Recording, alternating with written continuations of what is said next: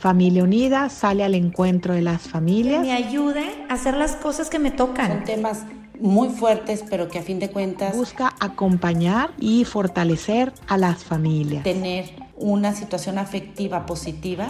Y así Familia Unida se acerca a las diferentes etapas de la vida. Me da mucho gusto darles la bienvenida a un capítulo más del podcast Acompañándote en tu vida de Familia Unida. Agradezco la, la, invitación para participar en este gran proyecto que estoy segura ha hecho mucho bien a todas las personas a las que ha podido ir llegando. Mi nombre es Maru Díaz de León, vivo en Cancún, soy esposa, mamá de tres hermosos hijos. Actualmente trabajo como coordinadora académica en una preparatoria. Estoy tomando una maestría en terapia familiar en la Universidad de Anáhuac y tengo la gracia y la dicha de, junto con mi esposo, dar los cursos prematrimoniales en la iglesia desatadora de nudos. Eh, si dar estos cursos es ya un gran regalo de Dios, pues darlos en la desatadora, pues es todavía una gracia mayor. El poder, eh, pues ayudar un poco a estas parejas de novios que han decidido comprometerse para toda la vida es un gran reto, un gran desafío, pero también eh, se puede palpar, ¿no? La gracia de Dios, cómo va iluminando para ayudar a todas estas parejas. Y bueno, el día de hoy el episodio tiene por nombre conocer, amar e imitar a Jesucristo. Qué importante es que como, como familia, como personas, busquemos conocerlo cada día más. Y pues ahora sí que un medio por excelencia para poder conocerlo cada día más, pues es el Evangelio, ¿no? Ese Evangelio en que en cada versículo, en cada capítulo, nos va ayudando a conocerlo más y yo diría hasta casi, casi, casi tocarlo con los ojos de la fe. Yo cuando hago mis, mis meditaciones y esto, pues me gustaría invitarlos, ¿no? Cuando leemos el Evangelio, ir leyéndolo, pero ahí sí darle rienda suelta a la imaginación, ¿no?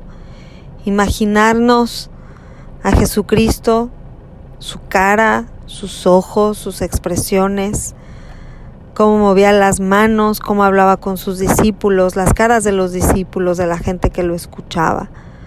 Mirar ese cielo para adentrarnos un poco más a todas esas enseñanzas que nos quiere que nos quiere transmitirle él a través del Espíritu Santo en la lectura pausada y gustada del, del Evangelio.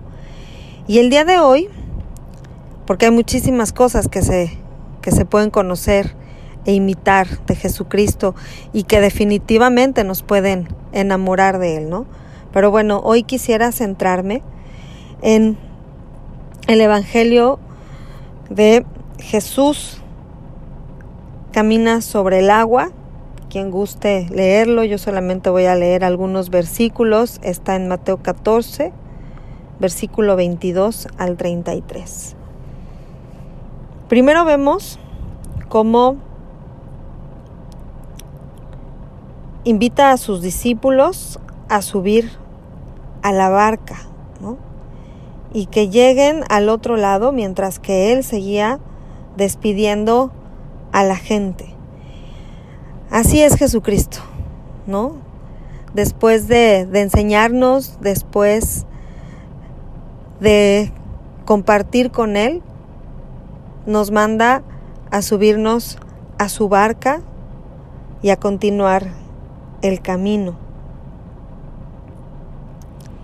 Y los deja solos un rato en la barca, ¿no? Y después vemos en el versículo 25, a la madrugada Jesús fue hacia ellos caminando sobre el agua. ¿Y cuál fue? Imagínense ustedes, ¿no? El, impacto de los apóstoles que van, están en, en, la barca ya adormilados y también preocupados por cómo iba a cruzar el maestro, ¿no? Del otro lado y de pronto voltean y lo ven caminando sobre el agua y lo único que se les ocurre es gritar y decir, llenos de miedo, es un fantasma, ¿no? ¿Qué, ¿Cómo? O sea, ahora hasta alguien está caminando sobre el agua, ¿qué está pasando? Pero Jesús les habla diciéndoles, calma, soy yo, no tengan miedo.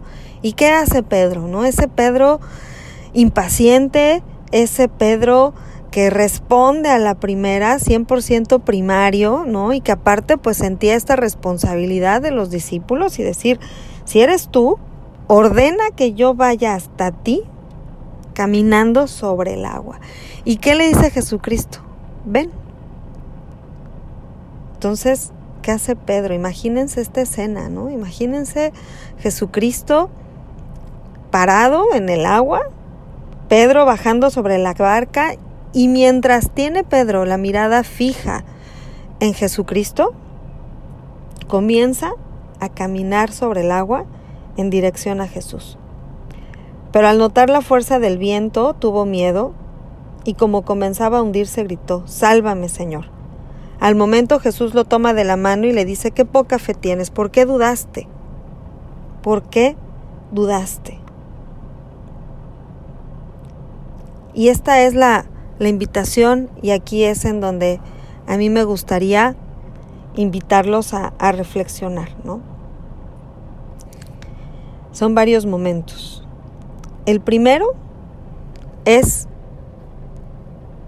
que en la vida muchas veces nos encontramos ante situaciones que nos dan miedo, situaciones que no entendemos, enfermedades, la misma pandemia, que creemos que ya casi salimos y de pronto vamos para atrás otra vez y nos asusta, nos espanta. Situaciones como la falta de trabajo, las enfermedades en los seres queridos, situaciones económicas complicadas que todos hemos pasado alguna vez y tenemos miedo, ¿no? Y tenemos miedo, pero de pronto volteamos a ver y nos acordamos que ahí está Jesucristo, ¿no? Y vamos y le decimos, ayúdame, ayúdame porque tengo miedo, ayúdame porque no sé cómo hacerlo. Y Él nos contesta, no tengas miedo, calma, estoy aquí. Estoy aquí en el sagrario esperándote, estoy aquí en, en los sacramentos, en la confesión, estoy aquí en la celebración eucarística, queriendo llegar a tu corazón. No tengas miedo, ven, ven, ven a mí. Ven a mí, no tengas miedo de las dificultades. Tú échale ganas, tú sigue trabajando, tú atiéndete esa enfermedad, tú cuídate.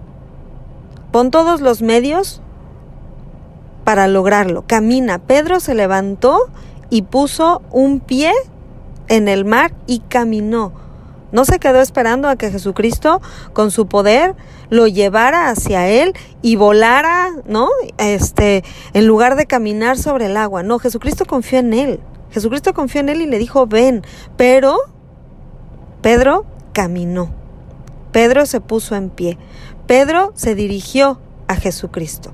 Entonces, confiar que mientras yo tenga la mirada puesta en Jesucristo, confiar que mientras nosotros eduquemos a nuestros hijos, porque a veces nos da miedo, a veces nos da miedo equivocarnos, a veces nos da miedo y sentimos remordimiento por un regaño, por un castigo, que muchas veces es por afianzar nuestra autoridad y no por el bien de nuestros hijos si nos equivocamos como papás. A veces tenemos miedo en nuestro matrimonio, una crisis matrimonial fuerte en la que solamente echándole ganas, trabajando en la comunicación, sacrificándonos por amor, podemos rescatar nuestras relaciones. Pero actuando, no dejándole todo a Él.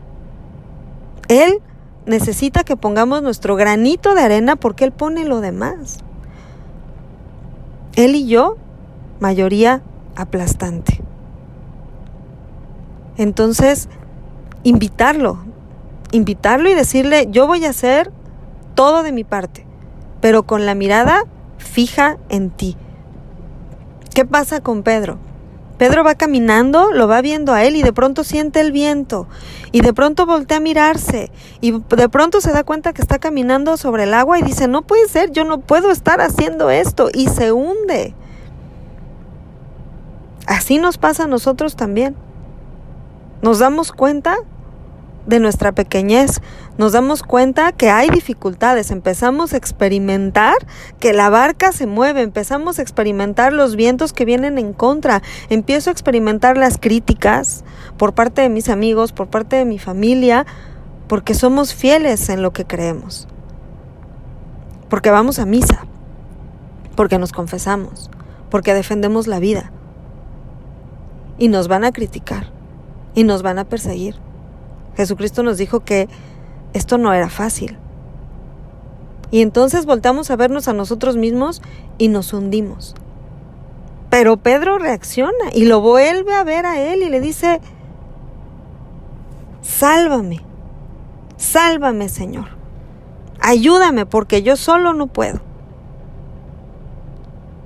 Cuando experimentamos nuestra debilidad, cuando experimentamos nuestra pequeñez, muchas veces sentimos miedo. Y ese miedo que es paralizante. Hoy te invito a que le entreguemos a Él nuestros miedos, a que le entreguemos a Él nuestra pequeñez, a que le entreguemos a Él nuestros esfuerzos, nuestro trabajo, nuestra dedicación, nuestra constancia, aquello que nos cuesta, aquello que te cuesta hoy para continuar caminando, para aventarte, y decirle, sálvame Señor, ayúdame por favor. Estoy experimentando mi debilidad, estoy experimentando todo aquello que hace que me frene en el camino. Ayúdame a transformar ese miedo en fortaleza, ese miedo en confianza. La pedagogía de Dios es muy diferente a la nuestra. Él sabe cómo guiarnos, Él sabe cómo llevarnos.